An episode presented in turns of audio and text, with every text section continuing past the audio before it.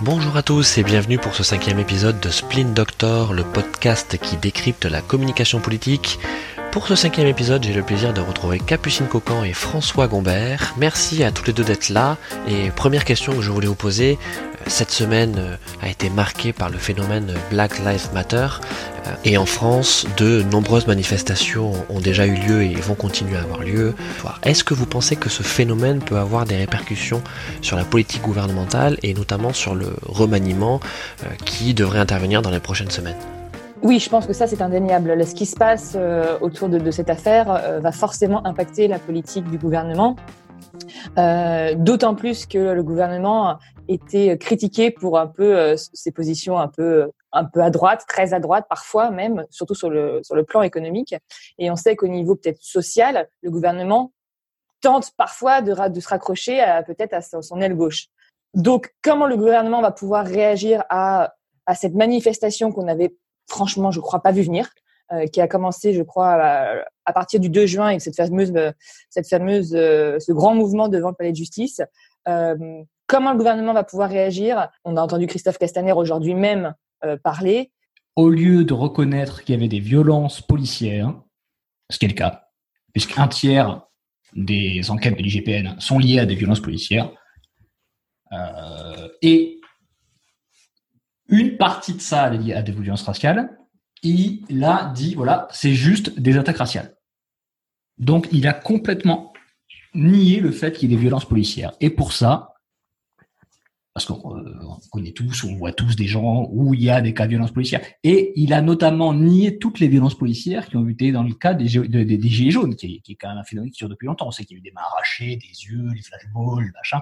Et on voit aussi des mesures dans la police actuellement quand tu vois que les, auteurs présumés dans la police euh, euh, de violences policières sont toujours dans les effectifs pendant que les mecs sont à l'hôpital, bon, on peut se poser des questions. Et ce fait-là a été renié. Donc, violence policière, c'est renié. Contrairement à l'étranger, où par exemple, tu as le patron de Reddit qui dit, bon, bah écoutez, euh, moi, dans ces cas-là, j'arrête tout, mettez, mettez un patron noir à ma place. Tout ça pourquoi? Parce que son fils est métis. Voilà. Donc on est, et, on parle d'un patron d'entreprise privée, alors que là on parle du ministère de l'Intérieur qui lors des premières violences policières était en boîte avec une gonzesse et des shots de vodka. Je trouve que ce qui est intéressant au niveau de la communication, c'est que je trouve que Christophe Castaner reprend des logiques de la vieille communication, de la politique euh, un petit peu à l'ancienne, c'est-à-dire qu'il dit un peu tout et rien. Euh, il a parlé de, de, de, que lorsque des soupçons avérés pouvaient être euh, mentionnés, il y aurait euh, peut-être des, euh, des, sanctions qui seraient appliquées aux policiers. Qu'est-ce qu'un soupçon avéré? Je vous le demande. Euh, voilà. Est-ce que là, on n'est pas justement dans l'art de manier de la, la, communication? François, tu as dit que c'était certainement terminé pour Christophe Castaner au ministère de l'Intérieur? Oui, on va avoir le même problème finalement qu'on a eu avec Gérard Collomb, qu'on a eu avec Christophe Castaner, qu'on aura probablement avec Gérard Darmanin c'est quand même le, ministère dont il rêve, c'est qu'on est dans des cadeaux de gens qui ont amené Emmanuel Macron au pouvoir. Euh, Christophe Castaner, qui, je vous le rappelle, alors ça n'a rien à voir avec la com politique, mais je, fais un petit aparté, euh, aux cartes dans des arrières-salles à Marseille avec des truands, ministre, au ministre de l'Intérieur, c'est quand même assez discutable, disons. À mon avis, il va sauter. Euh, n'oublions pas aussi que dans, dans deux semaines, nous aurons les municipales. Dans moins de deux semaines, nous aurons les municipales. Euh, et que, euh, à l'approche de ce second tour, des alliances et des tractations, notamment autour de la République en marche, ont eu lieu avec des alliances parfois hétéroclites. Gérard Collomb, l'ancien ministre de l'Intérieur, fidèle macroniste, va s'allier à LR, face donc à l'alliance de gauche, à grosse tendance écologiste et à, Lyon, le gros problème, c'est que Gérard Collomb a une haine terrible maintenant envers Macron, qui a essayé de le faire rester alors qu'il savait très bien qu'il allait avoir une manifestation. Et lui est parti. Euh, on se souvient tous de l'image de la passation euh, très très froide. Avec Edouard Philippe? Avec. Euh, non, pas avec Edouard Philippe, avec euh, Castaner. Souvenez-vous, Edouard Philippe fait l'intérim. Donc en fait, la ah passation. Oui, oui, pardon. Donc, ah, oui, on se souvient très bien de la passation avec Édouard Philippe. Donc une passation euh, sans une poignée de main, euh, très très froide, avec un Gérard Collomb qui regarde ses pompes, un Édouard Philippe qui regarde également ses pompes de plus haut certes, mais bon, euh, c'était quand même très très dur. Et là, Gérard Collomb se rend compte que finalement, sans la droite, il peut pas gagner, donc il lâche la métropole à Vauquier, pour pouvoir garder la mairie. Et il y a des tas d'alliances comme ça partout en France où la République en marche finalement euh, choisit entre gauche et droite et on est sur du 70-30 puisque sur du 70 Oui mais enfin là François euh, c'est quand même incroyable. Gérard Collomb euh, faut pas oublier d'où il vient. Euh, je veux dire c'est un c'est un PS à la base. Et là imaginez que à peine trois ans après entre guillemets sa conversion hein, je fais exprès d'employer un, un, terme religieux à la République en marche il franchit le Rubicon en s'alliant à LR. En plus, c'est pas n'importe quel LR. Hein. Tu, tu, tu, as parlé de Laurent Vauquier. On, sait ce que Laurent Vauquier euh, a été lorsqu'il était à la tête euh, euh, des LR. Oui, oui, c'est vrai que non seulement Gérard Collomb s'allie à la droite, mais en plus à quelqu'un qui est quand même reconnu pour être très à droite. Donc effectivement, moi je trouve surtout que ça crée un peu un, comment dire, ça en dit long sur l'état de la politique globale dans le pays, je trouve. Euh, finalement, on voit un Gérard Collomb qui préfère faire barrage aux écologistes et en, en, en s'alliant à la droite euh, plutôt que euh, plutôt que d'aller à la gauche. Donc on se dit finalement, mais à quoi servent les couleurs politiques aujourd'hui? Droite, gauche, euh, vert, euh, tout le monde est prêt à s'allier avec n'importe qui. Donc finalement, je crois que, que ça en dit long. Mais sur sur Gérard Collomb, je crois que euh, c'est vrai que c'est vrai que c'est presque drôle parce que Gérard Collomb était quand même le premier à soutenir Emmanuel Macron, le premier baron de la politique française à soutenir Emmanuel Macron. Euh, et en partant du gouvernement, il a bien dit euh, mon seul intérêt ira pour Lyon. François, Capucine a parlé de faire barrage aux écologistes. C'est quand même fou. C'est quand même fou de se dire qu'on en est en train de faire barrage aux écologistes. Alors même si c'est assez réducteur de dire faire barrage aux écologistes, parce que bien souvent les écologistes, enfin Europe Écologie Les Verts, a fait alliance avec les partis de gauche, PS, ça paraît assez naturel, mais aussi euh, LFI. Euh, et euh, je pense notamment à Toulouse où Jean-Luc Moudinque euh, fait campagne en disant que attention, derrière donc archipel, archipel citoyen, donc qui est le, nom de la liste du candidat écolo, il y a l'ultra gauche qui tous les samedis à Toulouse se réunit sous la, banderole des gilets jaunes pour aller casser le centre-ville. La gauche. notamment avec Ruffin, qui est le, fameux Ruffin qui veut ramasser le drapeau, et Clémentine Autain ont voulu lancer euh, des laboratoires en France sur les municipales euh, de la politique de la pastèque, c'est-à-dire vert à l'extérieur et rouge à l'intérieur. Ça a été refusé dans certaines villes, comme à Montpellier par exemple, où on, s'est retrouvé avec une, une candidate qui était donnée gagnante dans tous les sondages et qui finalement s'est retrouvée à rien du tout. Euh, ça a plus marché à Toulouse, ça a marché dans d'autres endroits. Euh, et il y a plus de représentativité pardon, écologiste dans les conseils municipaux, ou en tout cas il y en aura plus, euh, grâce à cette stratégie. Mais qui va bouffer qui? Les écolos ou les rouges? Qu'est-ce qu'on mange de la pastèque? Je pense qu'en fait, c'est la stratégie de François Ruffin. Euh, François Ruffin a décidé, de toute façon, de prendre le drapeau. Il l'a dit très clairement. Et sa stratégie, elle est, elle, elle est maligne, hein, elle, est, elle est, je dirais pas brillante, mais en tout cas, elle, elle, dénote. Et comment dépasser Mélenchon en créant une fusion de partis qui se sont toujours opposés, puisque finalement, EELV, elle est toujours vers le PS. Et là, on a la pastèque. Et la pastèque, qu'est-ce qu'elle va faire? Elle va donner le drapeau à Ruffin. Donc tu penses que derrière toute cette stratégie, en fait, on est en train de faire émerger François Ruffin, donc qui serait le, on va dire le, le, successeur de, de, de Jean-Luc Mélenchon euh, pour 2022. Je pense que c'est son adversaire et que ce sera son challenger et je pense qu'il gagnera. Sur, sur François Ruffin, je suis complètement d'accord avec euh, avec François. Euh, je pense qu'effectivement, euh, François Ruffin ne s'en cache même plus. Il a envie aujourd'hui de de, de, de, prendre de prendre le flambeau et, et il ira à mon avis, totalement en marge de, de, de Jean-Luc Mélenchon. Et de toute façon, ça fait déjà plusieurs mois qu'on voit bien que euh, François Ruffin ne suit plus du tout les directives de, de LFI, qui se moque un petit peu de ce que fait Jean-Luc Mélenchon, qui commente même pas euh, tellement ce que peut faire Jean-Luc Mélenchon. Et on voit déjà qu'il prend un peu la tangente et qu'il fait un peu bande à part. Et on le voit encore plus là avec le livre qu'il est en train de, de sortir et, et, sur lequel il est interviewé un peu partout dans les médias. Pour lui, François Ruffin, pas pour le député La France Insoumise. On voit déjà qu'il je trouve, on sent qu'il se détache de, de, du parti de Jean-Luc Mélenchon. François, est-ce que tu penses que cette poussée euh, d'Europe Écologie Les Verts euh, lors des municipales, on verra euh, ce que ça donnera maintenant dans, quelques jours pour le second tour, est-ce que tu crois que ça, ça annonce une présidentielle où peut-être pour la première fois, l'enjeu de l'écologie, l'enjeu de l'environnement sera central? On sait, nous, que l'écologie est la priorité, en tout cas la, principale préoccupation des Français en déclaratif. Alors c'était en 2019, hein, et, donc c'était avant le Covid et avant la crise économique. Même moi, j'ai des radis sur mon balcon. Tu vois? Donc. Euh, c'est pas pour autant que tu votes Europe Écologie Les Verts. Non, non, mais en, fait, le problème des écologistes, c'est que l'écologie fait voter, mais pas les écologistes. Parce qu'ils ont été siphonnés et c'est très bien. Parce que il, était temps que tous les partis fassent de l'écologie. Parce que sinon, on n'était déjà pas bien barré. Enfin, je veux dire, l'écologie, c'est un programme. L'écologie, c'est une idéologie. Ça n'a rien à voir. Oui, oui, tu as raison avec tout ça, je pense, mais le, moi, je crois aussi que le vrai problème d'Europe Écologie Les Verts ou des Verts de écologistes en général, c'est qu'il manque de figures, il manque de personnalité pour incarner toutes ces idées, euh, quelles qu'elles soient. Mais aujourd'hui, est-ce qu'on peut, voilà, alors il y a Yannick Jadot, tout le monde parle de, l'influence potentielle de Yannick Jadot. Est-ce que Yannick Jadot euh, euh, intégrera le gouvernement bientôt? On ne sait pas. Ça sera en tout cas un moyen pour Emmanuel Macron peut-être de se de tendre justement vers cette euh, tendance un petit peu euh, verte qu'il veut, qu'on sait qu'il veut et qu'il veut récupérer. Euh, mais voilà, les tout parti politique qu'il soit avec les idées euh, influentes et euh, peut-être des bonnes idées, une vision qui peut qui pourrait être portée sur le long terme, si elle n'est incarnée par aucun personnage, aucun personnage d'État, pourra pas avoir de crédibilité. Et aujourd'hui, qui est-ce qu'on a chez Europe Écologie Les Verts? Quelle figure est-ce qu'on peut avoir?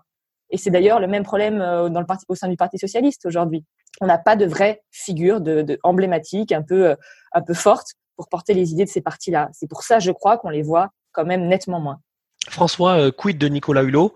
Il est définitivement hors jeu ou on pourrait imaginer un, retour de flamme de Nicolas Hulot? Je pense même pas que Nicolas Hulot soit sujet en réalité. Je pense qu'il il est courtisé depuis des années et des années pour revenir au gouvernement il s'est fait, entre guillemets, avoir une fois, je ne sais pas ce que Macron lui a promis, hein. il a lui promettre un truc incroyable, et puis il a fini par se tirer avec un contrôle, avec 40 motos et 12 bagnoles dans sa maison. Nicolas Hulot, si tu veux, c'est vraiment l'image de l'écologie à la française, c'est-à-dire de la fausse écologie et de, l'idéologie. Oui, sur Nicolas Hulot, je crois que euh, avec le départ euh, qu'il nous a offert, euh, où on, on l'a vu euh, sur le perron de son ministère en larmes. Euh, je crois que ça va être difficile pour lui de revenir sur, sur la scène euh, médiatico-politique après tout ça. Je crois vraiment que qu'il est allé peut-être presque trop loin dans la théâtralisation, alors ou dans les sentiments, mais en tout cas, je crois qu'il a peut-être perdu en crédibilité. Et, et revenir pourquoi? Pour une potentielle présidentielle, je ne vois pas être candidat à la présidentielle. Pour être un soutien, en revanche, euh, d'un candidat, peut-être. Mais en tout cas, il ne sera pas candidat lui-même. Ça me paraît complètement, euh, complètement aberrant. Bon, ça fait un petit moment qu'on parle du remaniement euh, dans, dans Split Doctor. Euh, on sait que euh, c'est, imminent. En tout cas, le mois de juin fera l'objet de nombreuses tractations en interne. on sait que de nombreux postulants aimeraient intégrer le, casting du, gouvernement qui certainement fera les deux prochaines années d'ici la campagne présidentielle. Édouard Philippe, que l'on donnait euh, à bout de souffle après le confinement et au moment de l'annonce du déconfinement, ben, finalement, euh, il est, euh, il est coriace. Hein. Édouard Philippe, il est, selon toute probabilité, en tout cas si on était mathématicien, peut-être comme dit, on dirait qu'il est indéboulonnable, c'est un coriace. Il y a une très belle lune de l'Obs où on le voit tout en noir comme ça, en disant Édouard Philippe le coriace ou Philippe le coriace. Je crois que mais c'est toujours le problème pour un président de dégager son Premier ministre. C'est arrivé avec Rocard, c'est arrivé avec Pompidou, euh, c'est arrivé sous Hollande aussi, me semble-t-il. Euh, il y a toujours à perdre et à gagner. Chirac l'a fait, il a, dû dissoudre l'Assemblée nationale aussi. Euh, donc là, on se retrouve avec un Macron qui doit moi, j'ai fait un tweet matin comme ça. Je me disais, c'est pas possible. Là, on est dans la saison 3 de la Macronie et c'est une production Netflix. on, est en plein délire. On sort d'un truc, d'une crise sanitaire. Tous ces ministres veulent, il y en a qui veulent euh, accélérer, d'autres qui veulent reculer. Enfin, plus personne n'est d'accord et plus personne ne tient le gouvernement et le président ne tient même plus son premier ministre ni son gouvernement. Donc là, il y a un moment, il va falloir agir. Et alors, cette note, parce que je suis sûr que tu vas en, repasser là-dessus, de Legendre qui fuite, et alors personne ne me fera croire qu'elle a fuité toute seule, euh, en disant oui, tu devrais dégager ceci, dégager cela, remettre ceci, remettre cela, et en disant que euh, Bruno Le Maire, ce qui est un avis que je partage d'ailleurs, qui n'a aucun charisme, je sais pas si tu as déjà vu un, meeting de Bruno Le Maire, moi je l'ai vu un, je suis parti au bout de 10 minutes. Euh, bon, tout ça commence à se mettre en place et à s'orchestrer, et on parle d'un remaniement avant le 14 juillet. Hein. Alors oui, on, va effectivement parler de Gilles Legendre euh, et, euh, et, de ce qui se passe au sein du, groupe parlementaire de la, République en marche à l'Assemblée nationale. Mais juste pour terminer sur, sur Édouard Philippe et donc ce, poste tant convoité de, Premier ministre, Capucine, euh, on a dit lors, des présents épisodes de, de Spin Doctor que Emmanuel Macron, pour imprimer un nouveau pli et donner une nouvelle direction à la fin de son quinquennat, devait changer de Premier ministre on parle beaucoup de Jean-Yves Le Drian, sachant que il présente plusieurs atouts. Euh, ça permet au gouvernement de tendre vers son aile gauche et, euh, et c'est la, tendance justement euh, qu'Emmanuel Macron en tout cas souhaiterait prendre aujourd'hui. On parle aussi de Richard Ferrand potentiellement, pourquoi pas? J'ai lu également dans l'Obs aujourd'hui même que Emmanuel Macron, cherchant peut-être une femme, pourrait penser à Marisol Touraine. Alors ça, ça m'a paru aussi un peu, euh, un peu étrange. Euh, mais en tout cas, c'est vrai que la question de, de, de, de, changer de Premier ministre est importante parce que la question, c'est de se dire, changer, oui, mais pourquoi? Euh, Édouard Philippe, qui pourrait le remplacer, qui pourrait faire réellement mieux? Euh, Et surtout, si à partir du moment où Édouard Philippe sort du gouvernement, ne devient-il pas un adversaire potentiel d'Emmanuel Macron? Euh, mais en tout cas, ce qui peut être euh, probable, c'est que euh, le 28 juin, au moment des élections, s'il n'est pas réélu au Havre, je vois pas comment il pourrait rester et il pourrait même se dire, même décider de, de partir de lui-même finalement de Matignon. Pourquoi pas envisager aussi cette solution dont on n'a pas forcément parlé dans les épisodes précédents. François, tu as parlé tout à l'heure de, Gilles Legendre. On sait que le, groupe euh, de la République en marche à l'Assemblée nationale fait l'objet de nombreuses tensions. Est-ce que tu penses que la fuite de cette note, c'est une vengeance personnelle? La, fuite de la note, elle vient de l'intérieur. De toute façon, c'est évident. On sait très bien qu'en politique, euh, quand il y a une fuite, elle vient très souvent de l'intérieur. Euh, Gilles Legendre commençait à devenir un petit peu embarrassant. Il y a eu quand même pas mal de crises. il se trouve que récemment, on a eu un neuvième groupe puis un dixième groupe parlementaire faisant que LREM n'était plus majoritaire, bien qu'il puisse s'appuyer sur le modem ou d'autres euh, pour avoir la majorité, c'est pas de problème. Donc, il est quand même très en difficulté et très affaibli, et je pense qu'il y a eu un petit coup de serpent pour le sortir. Et là, le coup de poignard, à mon avis, va fonctionner. Euh, je voudrais vous faire écouter cet extrait de, Mounir Majoubi euh, qui euh, donc était sur France Info dimanche et qui commentait sa, sa possible nomination en tant que chef du groupe parlementaire La République en Marche. Le débat qu'on est en train d'avoir aujourd'hui concerne pas que la tête du groupe, c'est le rôle du groupe. Et moi, dans ce groupe, je vois des gens extraordinaires qu'on n'a pas assez entendus. Et nous, on a la chance d'avoir un groupe qui, dans toute l'histoire, est le groupe le plus divers. Souvenez-vous de l'élection de tous ces députés et de ce groupe En Marche quand il est né. On n'a jamais eu autant de personnes qui viennent de la société civile. On n'a jamais eu autant de femmes. On n'a jamais eu autant de personnes avec des parents issus de l'immigration. Moi, je peux vous dire aujourd'hui qu'on a de très nombreuses députées, très nombreux députés qui ont travaillé sur le maintenant et l'après, avec beaucoup de propositions. Et ce qui est intéressant quand un député fait des propositions, c'est qu'il le fait à hauteur de sa circonscription. Et vu notre diversité, bah, cette somme de tous les quotidiens, eh ben, ça représente la France. Moi, je suis député du 19e arrondissement. Je suis très heureux de parler avec un député de mon groupe qui, euh, lui, me raconte euh, les enjeux ruraux qu'il a vus suite à ce confinement. Donc c'est tous ensemble qu'on peut vraiment changer le rôle du groupe de la République en marche, le rôle du Parlement. Et moi, je veux que les députés, et par eux, le peuple, soient très entendus dans la période qui arrive. Je peux vous dire qu'aujourd'hui, les députés ne pèsent pas assez dans le choix et dans les décisions qui sont prises par l'exécutif. Donc ça, c'est quelque chose qu'on va devoir changer dans l'après, dans la suite, dans la méthode.